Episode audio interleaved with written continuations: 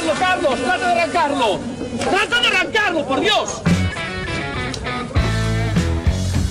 Someone hit me.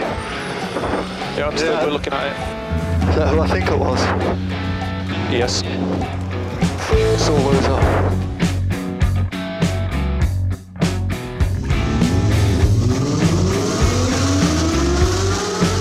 Izquierda buena más ojo corta, se cierra poco. Sasar. Corta, no cortar. Para izquierda rápida. Para derecha buena más, se cierra poco. Para izquierda buena más, se abre. Acaba buena más, se abre. Sasar. Para derecha buena más, no cortar. Para izquierda rápida, ojo, se abre. Para uno. Derecha rápida, ojo, con fe. Rápida, ojo, con fe. Acaba rápida menos.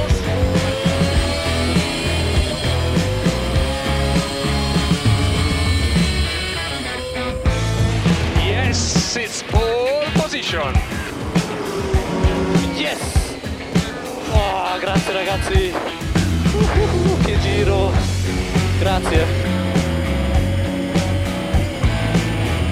Hola, hola, hola, hola. Bienvenidos, bienvenidas amigos y amigas a una nueva edición de Turbo Track. Dani Catena, ¿qué tal? ¿Cómo estás?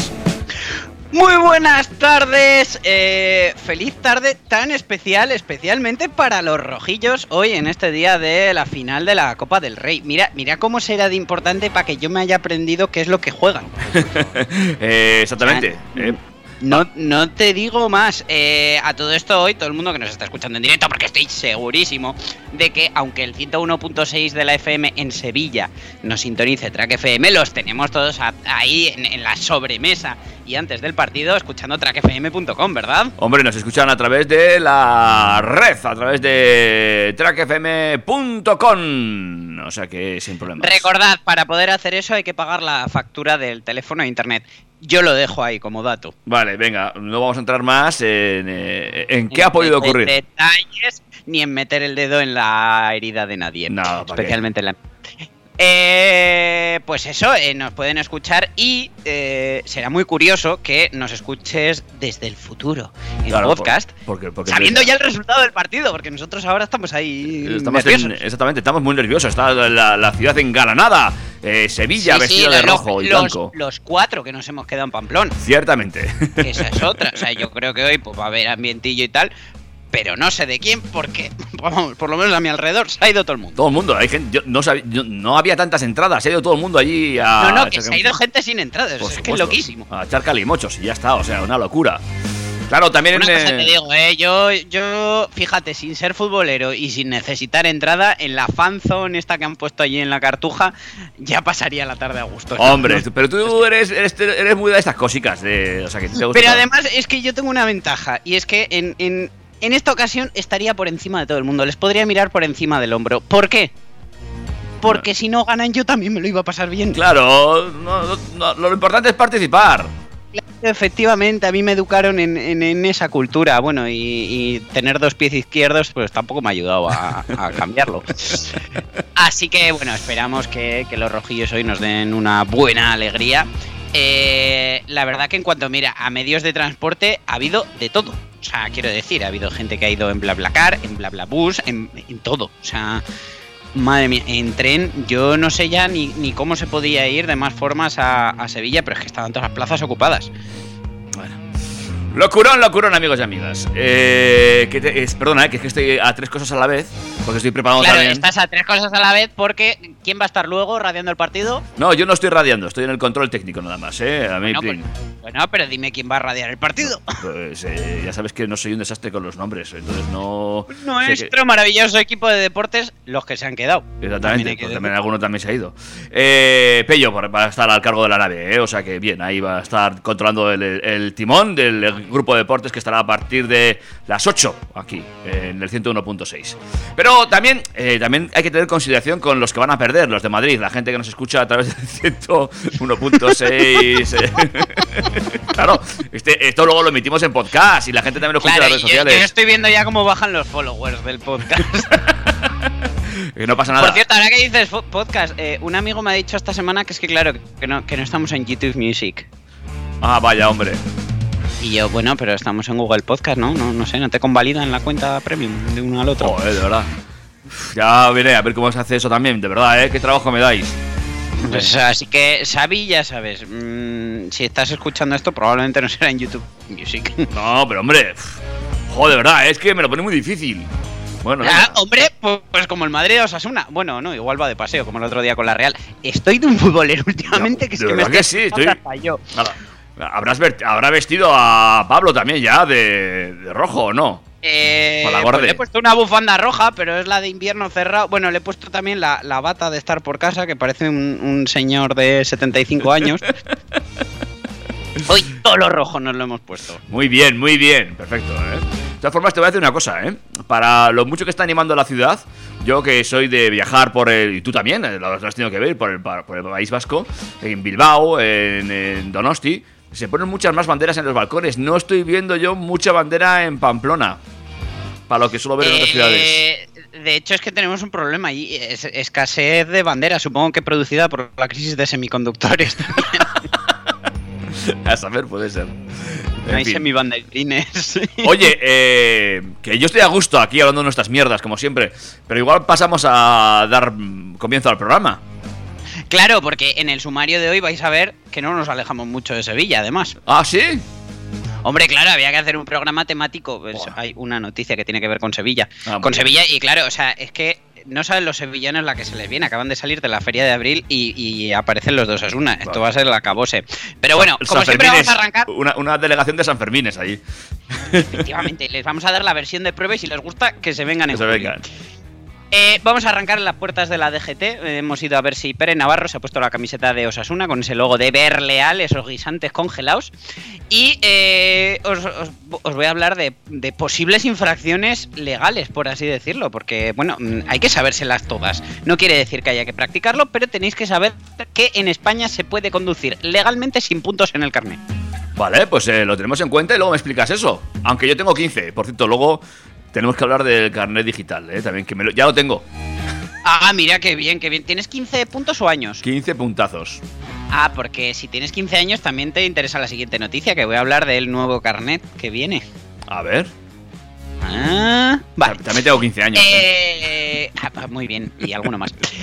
Ahora que es tiempo de elecciones, mm, hay un partido, y no de fútbol, político, que hace una propuesta curiosa, que tiene que ver con el mundo de la automoción. No, Están no. pidiendo ayudas para No. X cosa. No me lo puedo creer. Ahí voy, venga. Venga, sigue. Es como, como se nota en mi barrio, están poniendo columpios nuevos en los parques. No te ¡Oh, mira como en el mío! Venga, paréntesis, paréntesis. Eh, Eh, no, no, paréntesis, paréntesis. Debajo de la ventana de mi casa han puesto un parque. Que hacía falta, está muy bien, precioso, espectacular. Lo abrieron el pasado jueves, creo que fue. Me, me suena que fue el pasado jueves. Bueno, pues a las 3 de la tarde. A las 6 de la tarde, una de las atracciones, una tirolina, la habían tenido que cerrar porque se había roto. Bueno, si se había roto la tirolina y no se había roto ningún niño en la, No, en la sé, tirolina, no ni mirando. tan mal. Ah, Hoy, hoy han terminado de arreglar la tirolina otra vez. Creo que están en ello ahora mismo, eh, de hecho. Bueno, pues si queréis ir a una tirolina, eh, en Berriozar debe haber. Eh, lo que hay también es eh, gasolineras que ya tienen combustible sintético. Uh, ¿y, y para qué? ¿Qué- Uh, ah, ah, ahí lo dejo. Ah, gasolina de poliéster. Venga. Te voy a decir dónde. ¿Ya qué precio? Vamos a la noticia sevillana y es que ¿cómo se puede ir sin luces en la feria de abril? Por favor. Uy, venga, pues luego me cuentas eso. Y eso creo que era lo de menos. Eh, lo de menos tampoco ha sido eh, abrir un contenedor y hacer un hallazgo teslorífico. Vale. ¿Eh? Bueno, y ya veis que hoy estoy súper, súper deportivo. Eh, sé pronunciar bien Osasuna y Real Madrid. Pero en tenis ya me pierdo y os tengo que contar que al tenista Kyrgios o Kyrgios o como leche se diga, David, ¿tú lo sabes? No, Kirgios. Bueno, tú no sabes decir ni lo de castellano a veces. Claro. No, no, porque no te interesa, vamos, no por otra cosa. Bueno, pues, pues ha sufrido un susto re- relativo a su coche y os lo voy a contar. Susto también el de las matriculaciones, que vamos a hablar de las matriculaciones porque, aunque no os lo creáis, es el primer programa de mayo, que parece que llevamos ya eh, 80 días de mayo y no. Estamos a día 6. Ujú. Así que os tengo que contar las matriculaciones. Y eh, luego ya vamos al tema novedades, que hay poquito esta semana, se ve que todo el mundo ha estado centrado en el fútbol. Y tenemos por un lado una marca que está celebrando la coronación de Carlos Tres Paritos Orejas de Inglaterra Qué con bonito. un nuevo color. Hola. Hola, ¿me Ah, oyes? Sí, sí, digo que qué bonita la coronación. Sigue, sigue. Ah, claro, claro. ¿Y qué color será? ¿Será un color naranja oreja? ¿Un dorado corona? Bueno, ya veremos. Eh, volvemos a Tesla después del hallazgo este teslorífico porque, por fin, después de años prometiéndolo, han comenzado con la producción de coches con batería estructural. Oh, muy bien. Pues luego me explicas qué es esto. Pues ahí en bebida. Y cerraremos el programa, si nos da tiempo y no nos liamos más con nuestras mierdas, con el Cupla Tabascan que se vende en China. Bueno, pues amigos amigas. eh, ¿Perdona? Que te doy una pista y es que no va a ser un Cupla. Ah, no va a un cupla, vale. Eh, todo esto y mucho más lo vas a poder escuchar a partir de ahora. También en nuestras redes sociales, que ya no las vamos a decir porque nos vamos de tiempo muchísimo. Y en los podcasts. Efectivamente, arroba turbotrack FM en Instagram. Eso es, y el Facebook y el correo electrónico info arroba turbotrack.es. Y que estamos en prácticamente todos los agregadores de podcast, menos en el eh, YouTube Music, ¿vale? Que ya, ya, sí, vale, venga, ya voy a ver cómo va Ya eso. lo veremos. Y nos ponemos la cuña del WhatsApp porque Javier Abad está en Sevilla, que se ha ido en tren, que lo he Es, visto yo. es verdad. Pues nada, chicos, chicas, un break musical y enseguida os contamos un montón de cosas aquí en TurboTrack, ¿vale? Venga, Turbo, Track.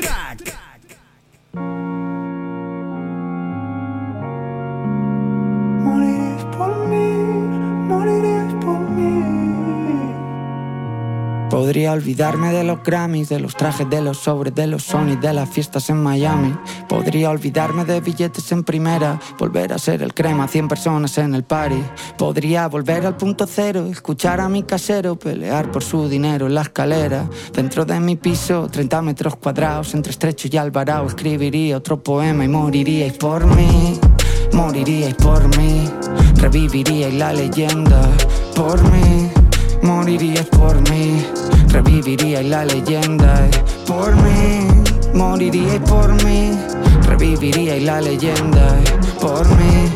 Moriríais por mí, escribiría toda esta mierda. Creo en el destino, solo creo en el camino, pero sé que soy el hombre puta, soy el elegido. En los premios le han cambiado los asientos y vecinos, pero el muy hijo de puta siempre va con los que vino. Lo normal sería llamar a los que ganan de verdad. La compañía tiene ideas, el mercado pide más. Prefiero un ataúd, cenizas en el mar que correr mucho y olvidarme de los que vienen detrás. Morirían por mí, morirían por mí. Morirían por mí, morirían por mí, morirían por mí, mor- morirían por mí. Podría olvidarme de los Grammys, de los trajes, de los sobres, de los Sony, de las fiestas en Miami. Podría olvidarme de billetes en primera, volver a ser el crema, 100 personas en el party. Podría volver al punto cero, escuchar a mi casero pelear por su dinero en la escalera. Dentro de mi piso, 30 metros cuadrados, entre estrecho y alvarado, escribiría otro poema y moriríais por mí. Moriríais por mí, reviviríais la leyenda por mí. Moriríais por mí, reviviríais la leyenda por mí. Moriríais por mí, reviviríais la leyenda por mí. Moriríais por mí, escribiría toda esta mierda. Ah.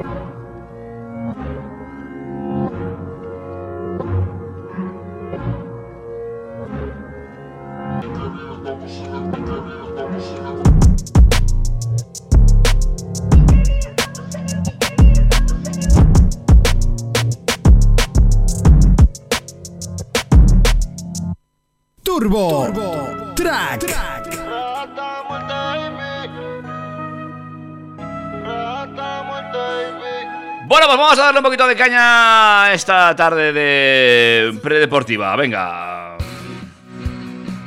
¿Dani? Ah, ¿me oyes? Ahora, perdona, que me he equivocado de lucecita. Ah, ves, ves, ves, ya decía yo que me estabas poniendo otra canción. Bueno, arrancamos en la DGT porque, eh, como os comentaba, a diferencia de lo que ocurre en otros países, en España se puede seguir conduciendo legalmente con el saldo de puntos a cero o incluso en negativo. ¡Eh! Que yo tengo 15. A ver, cuéntame eso. Bueno, pues mira, puedes perder 17 puntos de tus 15 y podrías seguir con- conduciendo porque el sistema está mal configurado, según asegura María Arnaldo, presidente de la Asociación de eh, Europeos de Automovilistas Europeos Asociados. Es uno de los fallos que tiene el carnet por puntos, lo que en su día calificamos ya como typical Spanish, eh, añade el dirigente de la Asociación de Conductores. Y es que cuando un conductor pierde la totalidad de puntos del carnet, se inicia un procedimiento administrativo que, vamos, ya solo el título pues eh, da miedo.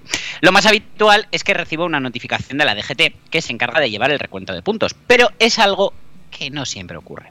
Porque si, por ejemplo, el afectado no ha comunicado el cambio de domicilio a la DGT o los organismos que tienen competencias de tráfico, que son, nada, tres, Cataluña, Euskadi y 8.000 ayuntamientos. Si estos eh, pues no reportan esa pérdida, la institución encargada de la política vial en nuestro país no puede notificar la sanción. Además, al iniciarse el proceso sancionador, el infractor puede presentar alegaciones y posteriormente un recurso contra la sanción una vez finalizada su tramitación administrativa, lo que implica que el procedimiento se dilate en el tiempo. Desde la notificación hasta la resolución de las alegaciones transcurren dos meses en los cuales un conductor sin saldo de puntos en su carnet podría seguir conduciendo legalmente. Desde luego, no tiene sentido que una persona que haya agotado el saldo de puntos pueda seguir conduciendo de forma legal desde el minuto cero. Haciendo un símil con el fútbol, porque hoy es lo que toca, es como permitir que un jugador al que se le ha sacado no solamente la tarjeta amarilla, sino también la roja, puede seguir pegando patadas y jugando en el campo. Y es que, vamos, aquí te pueden sacar 20 tan- tarjetas rojas y no pasa nada. Algunas infracciones están configuradas en el Código Penal como delitos contra la seguridad vial e implican la retirada de carné. En concreto se trata de dos casos muy concretos. Conducir superando la velocidad máxima permitida en 60 km hora en vías urbanas o en 80 en interurbanas y conducir bajo la influencia del alcohol o las drogas rebasando el límite legal permitido. Eh, ambas situaciones comportan la pérdida automática del carné de conducir y la obligatoriedad de realizar un curso de recuperación de puntos. Cuando la retirada del carné es por más de dos años, además de realizar el curso, es necesario examinarse de nuevo para recuperar el carné. Vale. O sea, que yo recurro y aún puedo seguir ahí conduciendo tranquilamente. Efectivamente, entre que sale la sentencia y no, pues, pues eh, así nos va. Guau, fantástico. Oye, pues está bien saberlo, ¿no? ¿Qué quiere que te diga?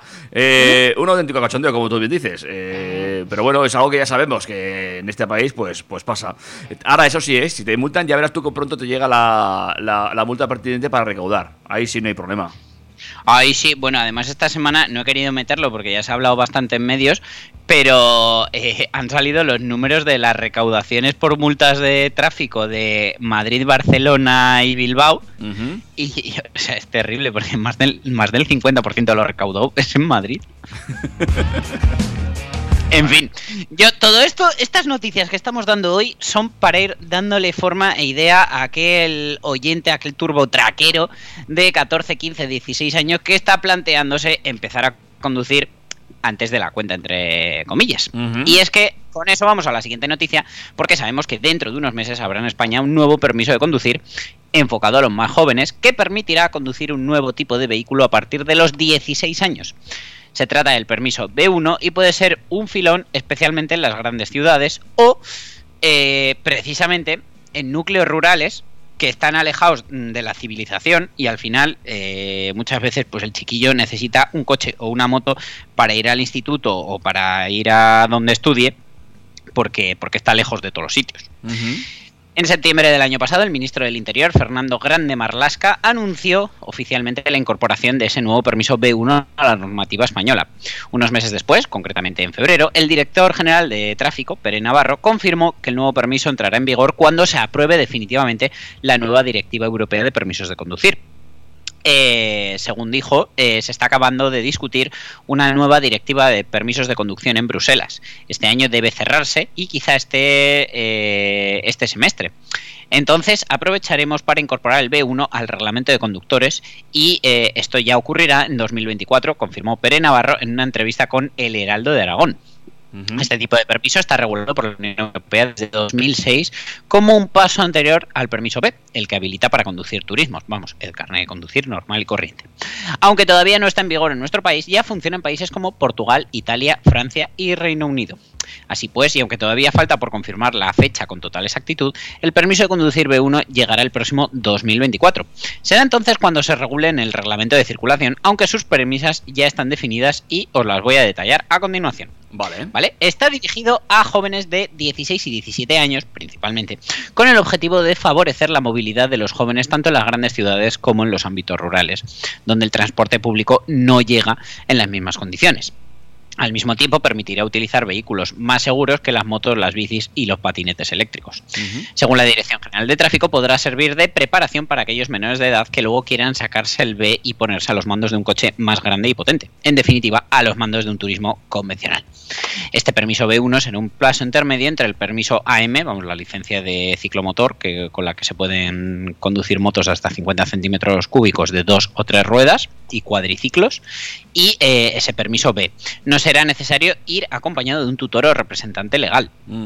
Eh, este nuevo permiso de conducir habilitará para conducir cuadriciclos de hasta 400 kilos o de hasta 550 si están destinados al transporte de mercancías, sin incluir la masa de las baterías en caso de ser eléctricos, Vale. con potencia igual o inferior a 15 kilovatios, es decir, 20 caballos, y con una velocidad máxima de 90 kilómetros hora, que desde luego pues es más seguro que un cuadriciclo que no puede pasar de 50 son los vehículos de la categoría L7E, de acuerdo al reglamento del Parlamento Europeo y al Reglamento General de Vehículo. Dicho de otra manera, es la categoría donde se incluyen los microcoches eléctricos, que es el tipo de vehículo para el que está principalmente destinado este nuevo carnet de conducir. Un vehículo orientado a la movilidad urbana y que corta distancia, eh, que tiene bastante filón en países del norte y el centro de Europa y está empezando a ser una tendencia en grandes ciudades españolas. Ejemplos, pues nuestro querido Citroën Ami, el Mm. XV Yoyo, que me encanta, pues la verdad que todo ese tipo de coches que, pues eh, como ya os digo, yo también pienso que es mm, en muchos casos y sobre todo en el norte, eh, para días lluviosos y demás, mucho más seguro que un ciclomotor pequeñito. Pues sí, bueno, pues veremos cómo va avanzando esto del carne B1. También es cierto que a mí, eh, por un lado me gusta, pero por otro lado esto de que sirva como preparatorio, hombre, pues ya estás conduciendo por una carretera, unas rotondas, quiero decir que no hay nada más complicado que conducir en ciudad hoy en día, ¿eh? Quizás igual, sí que es cierto que no es la misma potencia, pero bueno. eh, A ver, pero hay, hay una cosa muy, muy clara y es que eh, eh, pues si principalmente se van a conducir este tipo de coches eléctricos, tiene una cosa muy buena y es que son fáciles de llevar. Quiero decir, no tienen tanta complejidad como un coche, sobre todo si es más viejo, con cambio manual, etc. etc. Eso sí. Entonces, ¿qué nos va a permitir? Aprender a movernos entre el tráfico. Y una vez que sepamos movernos entre el tráfico, si luego queremos sacarnos el carnet de coche grande, que de aquí a que esa gente pueda conducir un coche grande, que tienen que tener mm, 18 años, un coche grande, entendiendo un turismo convencional, pero vamos, coge tú un mm, Renault 19 como el que tenía tu padre con cambio manual por primera vez y además de tener que pasar eh, esa crisis existencial de aprender a, conducir ese trasto, aprende a circular. Bueno, pues por lo menos algo ya llevamos. No, no, está, está claro, está claro, ¿eh? Está el ¿eh? 50% del trabajo hecho. Eso sí, también te digo, eh, así la DGT también recauda dos veces. Te vende dos carnes en vez de uno. Vez Es de que uno. aquí el, el 2x1 no se lo inventó Carrefour. Bueno, y, y- y ya verás tú también como también me hincan multas, ¿eh? Por estas cosas, ¿eh? O sea, no te, no te crees tú que os vais a librar de multaros. No, no, de eso no os vais a librar. Ah, no, no, no, no, no. La duda ofende. La duda ofende. Claro que sí.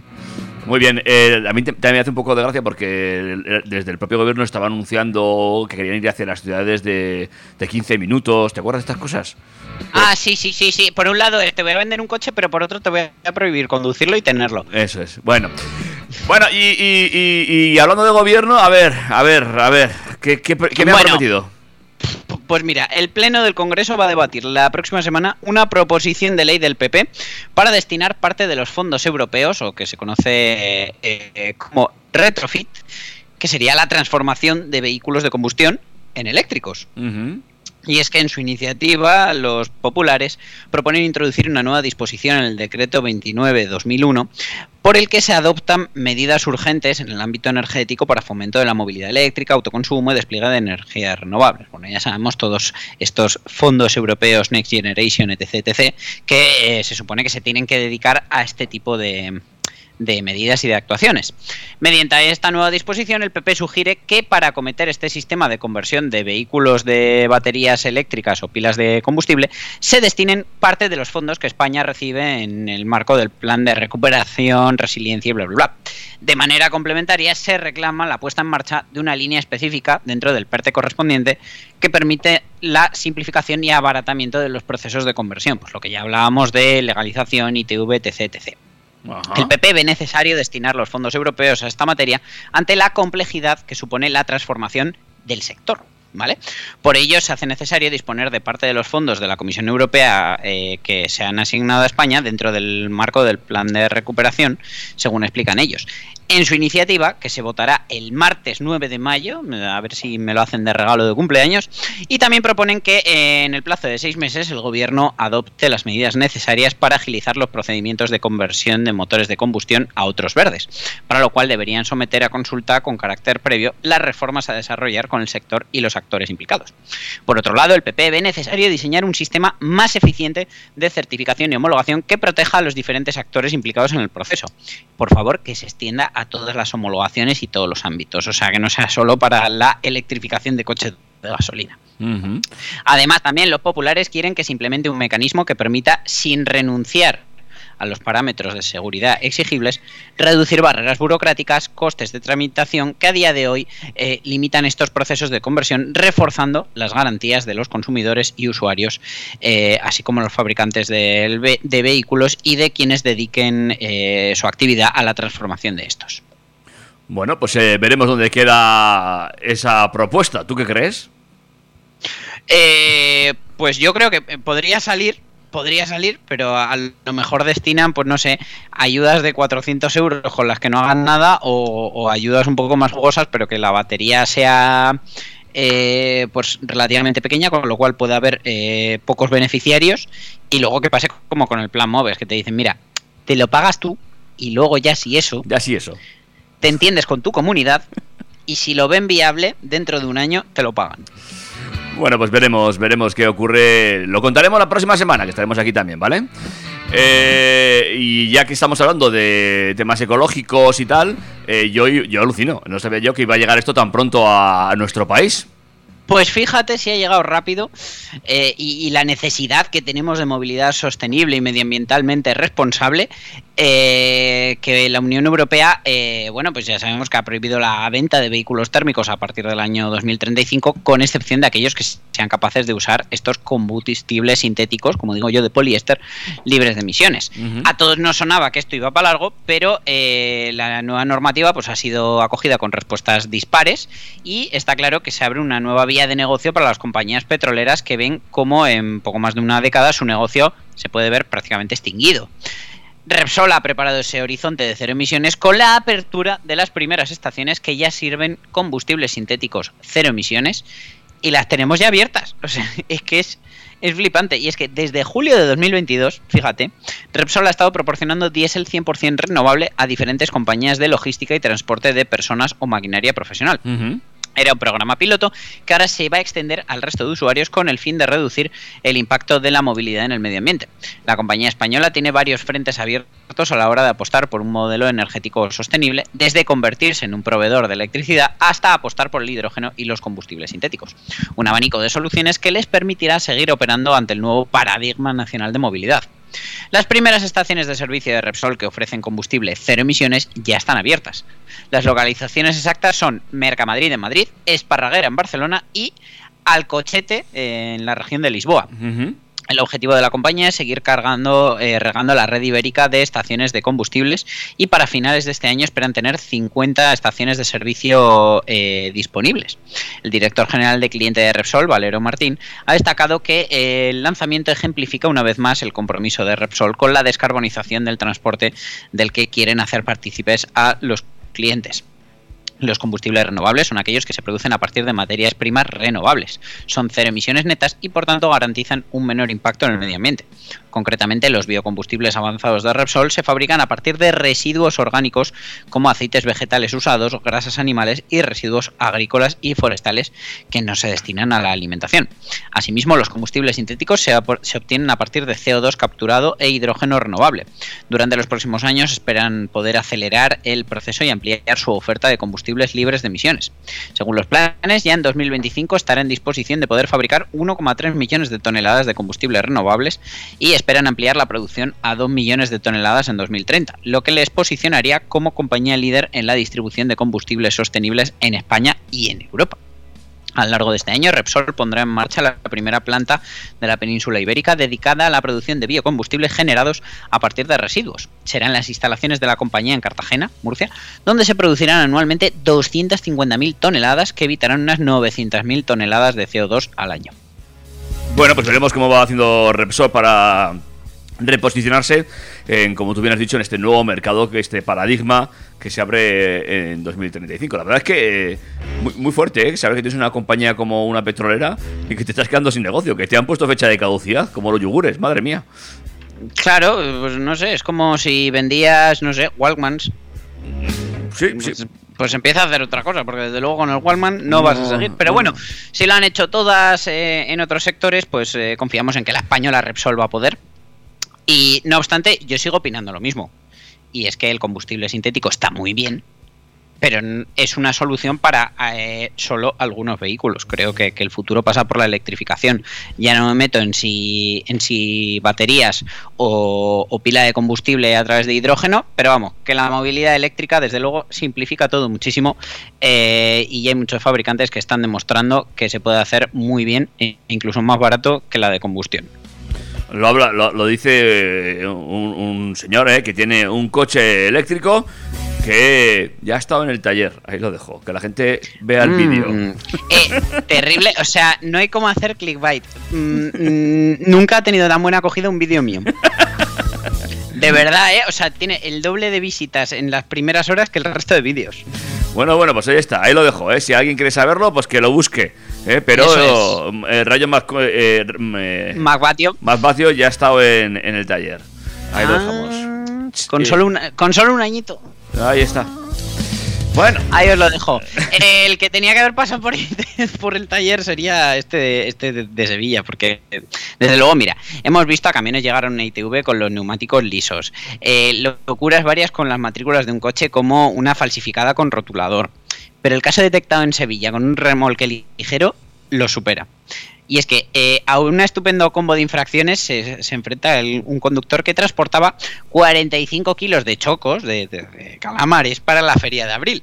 Y es que lo hacía en un remolque al que le faltaban las luces, una rueda y portaba una matrícula clara y burdamente falsificada. Ajá. ¿Puede haber más? Eh, seguro que sí. Por supuesto que sí, el remolque no contaba con documentación y el automovilista tampoco llevaba la identificación. Ajá. Eh, fue detectado en un control rutinario de la policía local sevillana, donde el pasado domingo inspeccionaron hasta 220 vehículos. Este, obviamente, fue inmovilizado, pero además su conductor va a tener que asumir unas cuantas multas de coste elevado.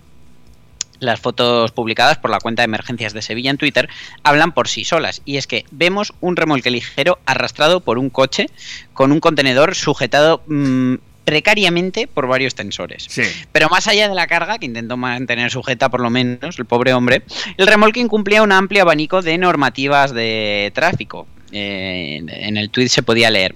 Cuando decimos que un vehículo no reúne las condiciones para transportar alimentos a la hashtag Feria Sevilla 2023, mm, así se nos presentó ayer uno de los 220 vehículos inspeccionados en el control de perecederos que Policía Sevilla activa en contraportada. Transportaba esos 45 kilos de chocos, pero miren qué condiciones. Bueno, hasta 7.200 euros en multas. Y es que, para empezar, carecía de una rueda de las cuatro que disponía. están bonitas las fotos, ¿eh? Lo de la rueda es interesante. Venga, sigue. Sí, sí, es que es intentar equilibrar el universo. Eh, no llevaba luces instaladas. Esto ya directamente lo convierte en un vehículo que no puede circular, pues incumple las condiciones técnicas para hacerlo con seguridad. La multa en este caso es de 500 euros. Lo más grave es que la matrícula del remolque había sido falsificada, lo que se ve a todas luces, y es que pintaron en blanco la placa original y, y sobre ella una numeración alfanumérica diferente. Sí, sí, pero además con rotulador. O sea, Sí, sí, muy sí, mal. no, no, no, igual, igual no era ni un Edding, ¿sabes? Era la versión de Bazar Oriental. Alterar la matrícula se encuentra entre las multas más caras que puede poner la DGT, eh, una sancioncita de 6.000 euros que conlleva además la resta de 6 puntos del carné. Pero recuerda, amigo, hasta que te llegue la resolución a casa puedes seguir conduciendo, aunque te hayas quedado sin puntos. Pero además, eh, según se añade en el expediente, también podría ser susceptible de una sanción vial penal como delito por falsificación documental. Y es que aunque en este caso eh, únicamente se detalla que le han impuesto varias multas de tráfico, eh, pues se añade también que el remolque no tenía documentación alguna. Los remolques ligeros están obligados a contar con ficha técnica. La multa por incumplir esta norma supone de nuevo 500 euros. Que digo yo, to- puestos a falsificar la matrícula, pues falsifícate también una ficha técnica, ¿no? Claro que se llama, ¿no? Hay ficha y- y vas- técnica. Y vas legal dentro de lo ilegal. Claro, claro que sí. a su vez, el conductor tampoco tenía identificación. Y por lo que se ve, tampoco había hecho como tú, que ya te has instalado la app de mi DGT y Mm. lo tienes todo configurado. De lo que se deduce que no llevaba el carnet de conducir consigo. Lo que nos aclara es si disponía de él o no. En caso de tenerlo, mm, pero no llevarlo encima, la multa sería de 60 euros. Si además lo tenía caducado, pues ya supondría 200 euritos. Se entiende en todo caso que, si bien no lo llevaba, sí que disponía del carnet B de coche, por lo menos, que es el que permite arrastrar remolques ligeros de hasta 750 kilos, como era el caso, o parecía. Porque al no tener ficha técnica del remolque, pues vete tú a saber. Eh, pero bueno, tenemos que saber que circular con el carnet suspendido, retirado o no habiéndolo obtenido nunca supone un delito de seguridad vial y de nuevo, eh, pues en esta noticia solo hablan de sanciones de tráfico. El resultado es que este conductor, que llevaba más de 40 kilos de chocos a la feria, va a tener que asumir un buen combo de multas, eh, que en el mejor de los casos sería unos 7.060 euros. Aunque en estos casos todas estas multas llevan reducción si se abonan pronto pago, eh, que podrían quedar en la mitad, pues también le supondrían 3.530 euros. Un pico. Y además, y además supongo que al final no vendió los chocos. Pero bueno, a todo esto se añadirán las que desconocemos de eh, consumo y transporte indebido de alimentos. Pero vamos, yo te diría que el porte no le ha salido a cuenta. Eh, una auténtica barbaridad esto, ¿eh? Eh, y no lo hicieron soplar. Está claro que no lo hicieron soplar porque si no, no, se entiende. Pero- Eh, bueno, no- nos llevaríamos otra sorpresa si le hacen la piruletita. Seguro, seguro. Oye, eh, yo alguna vez me dejo las llaves, el móvil, la cartera, pero nunca he perdido nada como esto, ¿eh? Pues fíjate, mira, para ponerte un poco en contexto, eh, el Tesla Roadster fue el primogénito automovilístico de Tito Elon Musk, un modelo que sentó las bases de todo lo que vendría unos años más adelante y que ahora, desde luego, se cotiza con precios por entonces inimaginables. El modelo deportivo eléctrico se fabricó entre el año 2008 y el 2011, antes de que salieran los Model S y Model X, que a día de hoy todavía conocemos y se venden con algún restyling, pero solamente se ensamblaron 2.000 unidades, lo que lo convierte en un vehículo muy buscado en el mercado de ocasión.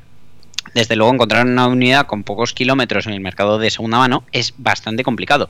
Pero ya encontrar tres coches sin estrenar, abandonados en un contenedor, es algo que rara vez sucede, pero ha sucedido. A ver, ponme situación. Pues, pues imagínate, además dentro de un contenedor, o sea, porque tú ya sabes que el paso del tiempo, pues bueno, puede jugar malas pasadas a ciertas unidades que, aparte de su elevado precio, pues requieren ciertas reparaciones y puestas a punto. Y esto eleva la factura final y hace que, pues a día de hoy, comprar un Tesla Roadster de primera generación, pues esté reservado para bolsillos holgados, porque entre la burbuja que sufre el coche más lo que hay que gastar en ponerlos bien, pues imagínate. Bueno, pues Gruber Motors, eh, una empresa estadounidense con sede en Phoenix, Arizona, especializada en la reparación y restauración de baterías de vehículos eléctricos, especialmente las baterías utilizadas en los Tesla, está ayudando al propietario a encontrar compradores para estas tres unidades que ha encontrado eh, este propietario en un mm, contenedor en China. En China. Eh, sí, sí, terrible. Muchos adinerados de todo el planeta estarán interesados en pagar toda una fortuna por hacerse con un Tesla Roadster totalmente a estrenar. El propietario y la empresa que colabora en la venta alegan que por ellos no ha pasado el tiempo. Es como si hubieran tomado una máquina del tiempo y regresaran una década atrás. Los tres coches han estado almacenados en unos contenedores marítimos de transporte desde el año 2010. Están totalmente intactos y eh, acumulando cargos de almacenamiento que están siendo sufragados por el nuevo propietario, que a la vez es el vendedor. Y eh, pues bueno, eh, cada unidad además se envió con unas cajas. La más pequeña pues guarda los cables de carga. Hay otra más grande que hace lo propio con el, con el techo rígido del Roadster. Y es que, eh, pues bueno, es un nuevo propietario de origen estadounidense compró estos contenedores haciéndose cargo de la deuda que tenían, básicamente, sin saber lo que había dentro, y se encontró con estos tres Tesla Roadster. Él dice que está dispuesto a volar a China, porque ya sabes cómo son los ricos, compran a distancia, pero mm, no por el AliExpress como nosotros, sino eh, compra un contenedor y lo que haya, pues ya lo vendo. Yo ni lo toco, pero me llevo el beneficio. Pues bueno, él está dispuesto a volar a China para reunirse con los posibles compradores y mostrarles los coches. No obstante, si las unidades no encuentran un nuevo dueño en las próximas dos semanas, los vehículos serán devueltos a Norteamérica, donde serán puestos a punto y subastados posteriormente. El aspecto exterior, desde luego, es excelente. Tiene una capita de polvo, eh, pero los contenedores están sellados para evitar que entren grandes cantidades de suciedad u otros elementos. Y el interior, bueno, imagínate cómo se conserva como nuevo, que de hecho aún tienen muchas pegatinas y plásticos protectores en algunos de sus paneles. Lo que es un completo misterio es su estado mecánico, ya que los coches mm, no han sido testados todavía y sí se espera que precisen de un cambio de todo el paquete de baterías. Cada una de las unidades presentan las especificaciones con las que se comercializaban para el, para el mercado estadounidense. De los tres coches, el primero es de color rojo y contiene la máxima dotación de extras que se podía montar en aquel momento. El segundo es idéntico, pero de color naranja. Y el tercero de ellos, eh, también decorado en color naranja, con el acabado básico. El actual propietario espera vender los tres vehículos de un mismo golpe por una cantidad de 150 mil dólares, unos 50 mil dólares por cada unidad, y en caso de hacerle una oferta individual el coste ascenderá a 76 mil dólares. A este montante hay que sumar los gastos de revisión y muy probablemente de sustitución de algunos componentes, lo que con facilidad supondrá un montante de más de 100 mil dólares. ¿Merecerá la pena? Pues a decir verdad, mm, pocas unidades usadas bajan de ese precio en el mercado de segunda mano, por lo que para muchos puede suponer un chollo por un Tesla Roadster de primera generación nuevo a estrenar, que supongo, también te lo digo, que quien lo compre no va a ser para usarlo. No, no, poco, poca vuelta. Eh, pues también habrá que ver cómo está. Esto, es como, como conseguir un Forte nuevo a estrenar. O sea, mm. un coche de una marca que partió desde cero eh, y que le hemos visto crecer y cómo se ha hecho con el mercado entero. Eh, y de repente, nada, te encuentras ahí con tres unidades de, su primer modelo. Pues sí. venga, vamos con la última antes de marcharnos al break musical. Pues lo que te decía, el tenista Kyrgios ha ayudado a detener al ladrón que le robó el coche tras apuntar con un arma a su madre. Madre. flipas, mira, Nick Kyrgios ha recuperado su Tesla verde, un Model X, que un ladrón le robó cuando apuntó a la madre del tenista con un rifle. Los sucesos ocurrieron el lunes a primera hora y un hombre llamó a la puerta de la vivienda de Kyrgios en Canberra. Abrió su madre, que fue encañonada por el presunto ladrón, le pidió las llaves del coche y que le dijera cómo arrancarlo, porque claro, para robar un Tesla tienes que saber conducirlo. Madre mía. Terrible. Eh, Norlaila Kirgios, la madre de Kirgios, entregó al hombre las llaves y cuando este se subió al asiento del conductor, ella corrió a casa pidiendo ayuda y cerró la puerta. El agente de Kirgios, Daniel Horsal, que también estaba en la residencia del tenista, escuchó los gritos y llamó a la policía. Entonces avisaron a Kirgios, que se ve que no estaba en casa, y la aplicación de Tesla para rastrear el coche y transmitir la ubicación a la policía. Si algo bueno tienen estos coches, es eso, ya lo hemos hablado en más ocasiones. También les limitó la velocidad del coche a 80 kilómetros por hora. Mira, así tampoco gastaban mucha batería, así no les pasaba como a los que se quedaron sin batería en la persecución. Y la policía persiguió el coche hasta lograr neutralizarlo y detener al ladrón, que recibió, como indican fuentes policiales, una descarga de taser por resistirse a la detención. Claro, estaba preparado su día para que fuera eléctrico. El martes fue llevado ante el juez acusado de cinco delitos: robo agravado, conducir un vehículo robado, conducir temerariamente, aunque sin pasar de 80, y no detenerse ante la policía. El supuesto ladrón dio varias versiones de lo ocurrido, entre ellas que desconocía que el coche era propiedad de Kirgios, o que actuó condicionado por los efectos de una nueva medicación. Ya, claro, claro. En fin, hacemos un break y luego vamos Venga, con más cosas. Yo junto las matrículas. Amigos, amigas, esto es Turbo Track y enseguida más cositas. Turbo Track.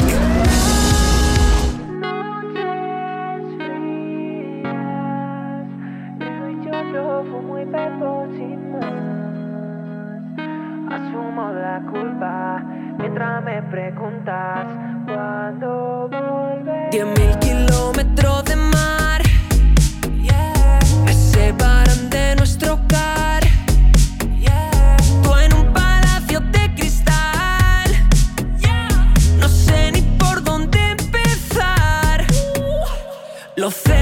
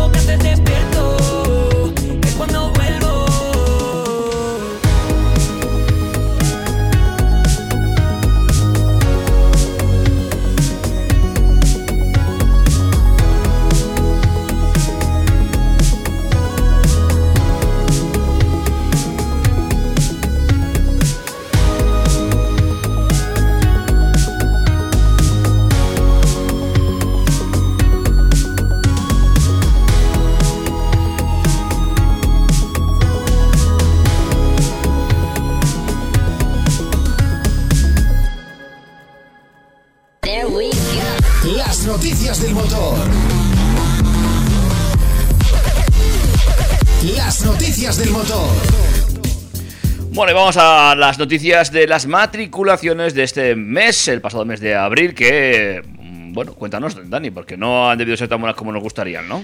Pues no, han moderado un poquito su subida eh, tras lo que podríamos llamar el efecto Semana Santa. Y es que las matriculaciones de turismos y todoterrenos en España alcanzaron las 74.749 unidades el pasado mes de abril, lo que supone un incremento del 8,16% en comparación con el mismo mes del año anterior. En el acumulado de los cuatro primeros meses del año, las entregas de coches en el mercado español se sitúan en 312.314 unidades, lo que representa una progresión interanual del 33,7% en comparación con el mismo periodo de 2022. No obstante, a pesar de este incremento, estas cifras todavía se mantienen muy lejos de los ritmos y volúmenes de ventas previos a la pandemia, que se situaban por encima de las 100.000 unidades en el mes de abril y que en comparación con 2019 el mercado se sitúa todavía casi un 28% por debajo. Por canales, los clientes particulares adquirieron un total de 28.381 turismos y todoterrenos en abril, una caída del 1,9%, y 128.931 unidades en el acumulado del año que aún así sube un 20,6%. Las empresas matricularon 30.615 unidades, un 8,9% más eh, que el año anterior, y llevamos 129.399 en el acumulado desde enero, que es un 26% más que el año pasado. Por su parte, los rentacar adquirieron 15.753 turismos y todoterrenos en el mercado nacional en este cuarto mes de 2023, lo que supone un incremento del 30,6% en términos interanuales comparado con el año pasado y al tiempo que en estos cuatro primeros meses eh, pues eh, hemos incrementado ya un 123,1%. Las emisiones medias de CO2 de los turismos se quedan en 119,1 gramos de CO2 por kilómetro, un 2,2% inferior a la media de emisiones de los turismos nuevos vendidos en el año 2022, en el mismo mes. Durante 2023 las emisiones se sitúan en 119,1 gramos, vamos, seguimos en la misma línea, un 0,9% menos que el mismo periodo del año anterior. Eh, bueno, ya vemos que, que, el mercado va un poquito para arriba, pero seguimos bastante lejos de lo que, de lo que queríamos hacer. Y ahora os voy a decir eh, cómo ha ido la cosa por modelos. Venga, va. ¿Por, por cuál apuestas tú? El Arona. Hombre, cómo se nota que ha sido tu coche y le tienes cariño, ¿eh? ha sido una cosa. Pues bueno, eh, por marcas, Volkswagen, con 6.353 unidades, consigue liderar el ranking de marcas por primera vez en 2023, que le ha quitado el puesto a Toyota, que se han quedado segundos, con 5.533.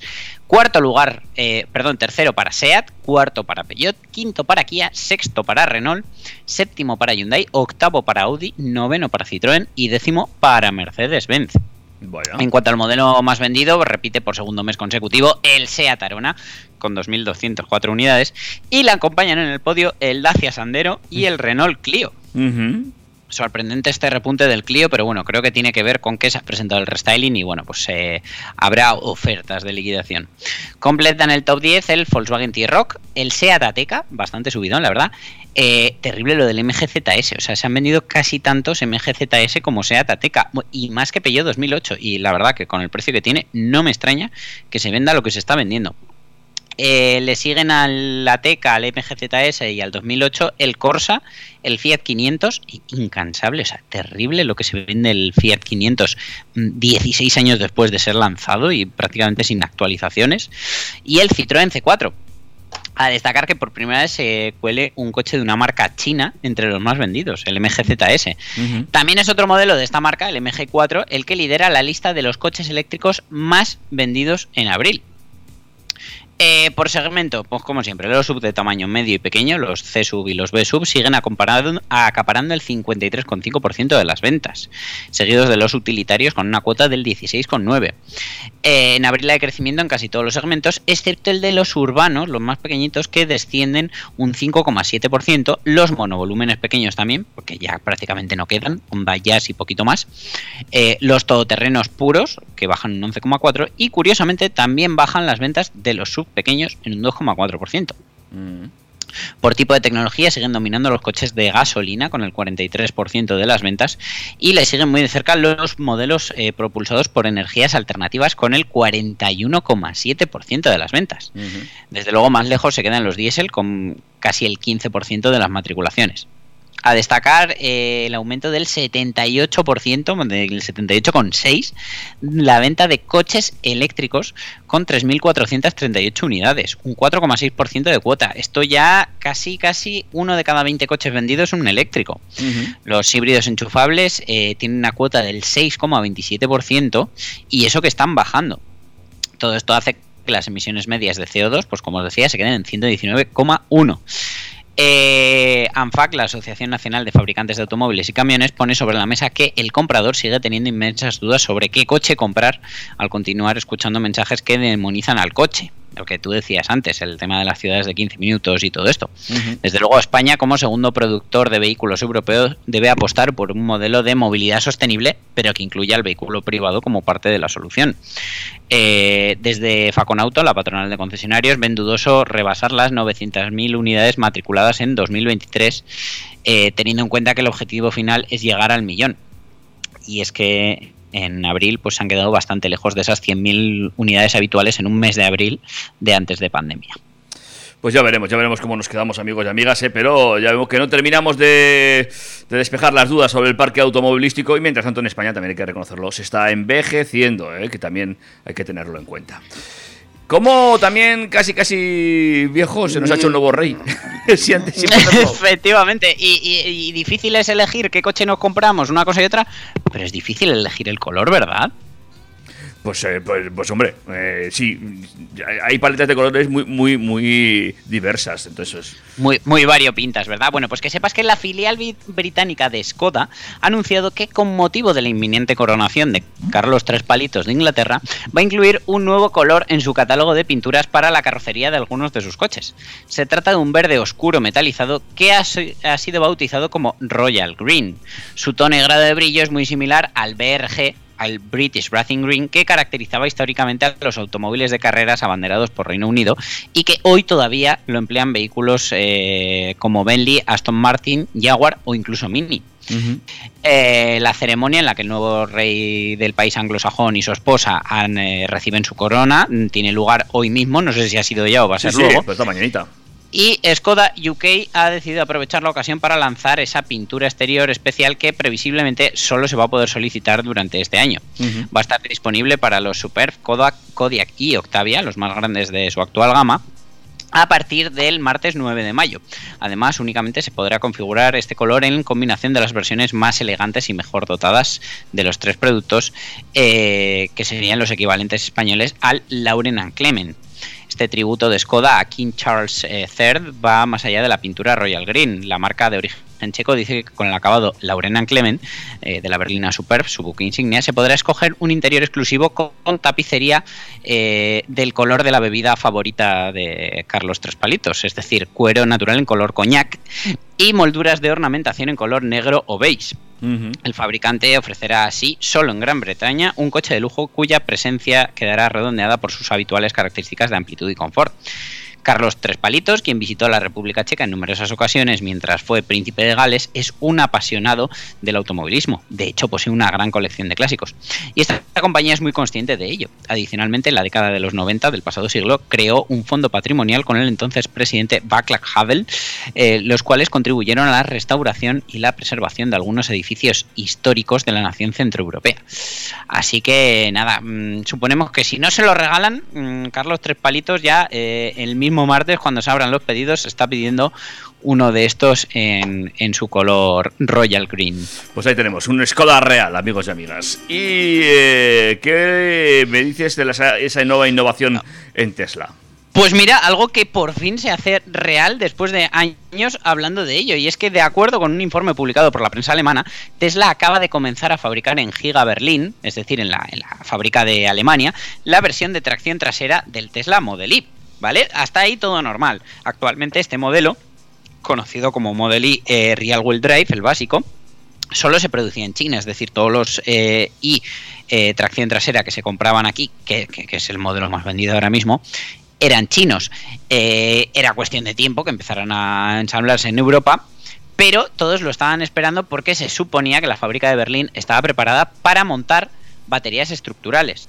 Ya el Model Y chino eh, tiene una diferencia respecto al resto de la gama y es que monta baterías con química LFP, que se supone que es eh, mejor y más resistente que la, que la de níquel que, a la que estamos acostumbrados. Tiene alguna desventaja, pero bueno, por norma general la gente a igualdad de, de capacidad prefiere una LFP. El problema también es que tienen que ser más grandes, entonces en los de más autonomía no podían meter una batería así. Uh -huh. Pero lo que llevaban años mmm, prometiéndonos eran las baterías estructurales, que se supone que se integran dentro del chasis del propio coche, eh, ahorran espacio, peso, son más baratas de producir y eh, bueno, pues eh, tienen alguna otra cosilla que os voy a contar. Aparentemente el modelo alemán no va a ser exactamente igual al chino porque, de acuerdo con fuentes no oficiales, eh, pues el, Tesla Model Y Real Wheel Drive de origen alemán va a montar esas baterías Blade de origen de, de BYD, de la marca china. La química LFP es la misma, pero las celdas del Model Y asiático pues, eh, son suministradas por CATL y tienen ese otro formato diferente.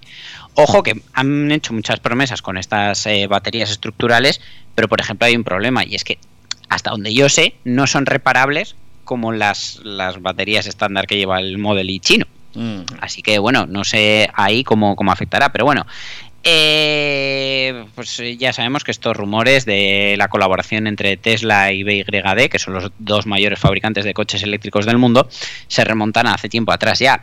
Elon Musk eh, ya dijo y confirmó recientemente que las relaciones entre ambas empresas son positivas, sin dar más detalles este Model I de, de Giga Berlín. También contaría con otras eh, novedades, pero bueno, básicamente sería por esas baterías estructurales que es una solución que sobre el papel debería eh, reducir su peso. De hecho, eh, pues eh, cambiaría un poco el tema del chasis en la parte delantera y trasera, puesto que usaría unos bastidores más ligeros.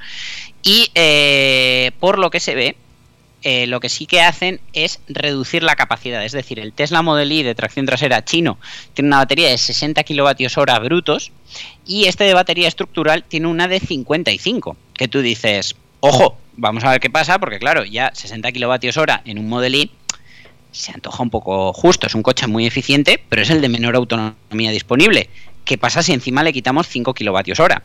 Bueno, para empezar, perderíamos una autonomía eh, pues no sé qué decirte, de unos 30 kilómetros, Bueno. algo así. Pero eh, a cambio, se supone que esta batería estructural pesa bastante menos, ¿vale? Ya que, bueno, son unas eh, celdas singulares más alargadas y eh, ya que han obligado a, a rediseñar este bastidor, se supone que Tesla va a intentar compensar la diferencia de, de capacidad con el aumento de eficiencia por hacer que el coche pese menos.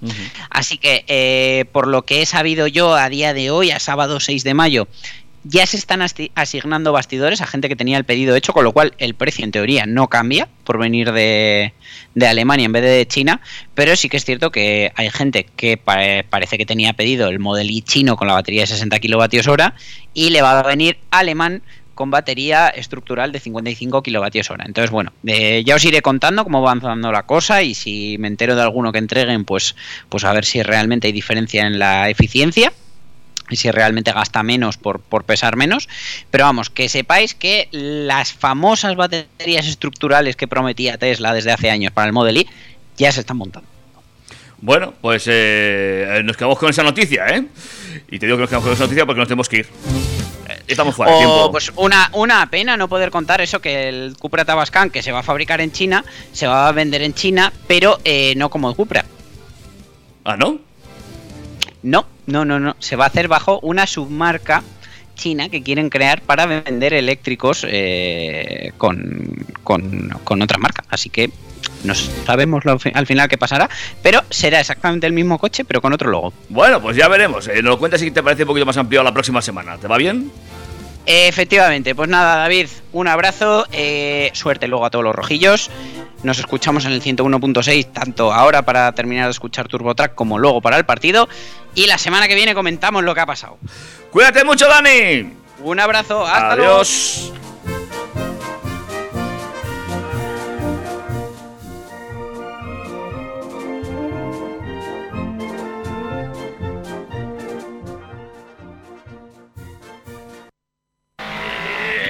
Macho, yo no sé tú, pero yo me lo he pasado muy bien, macho.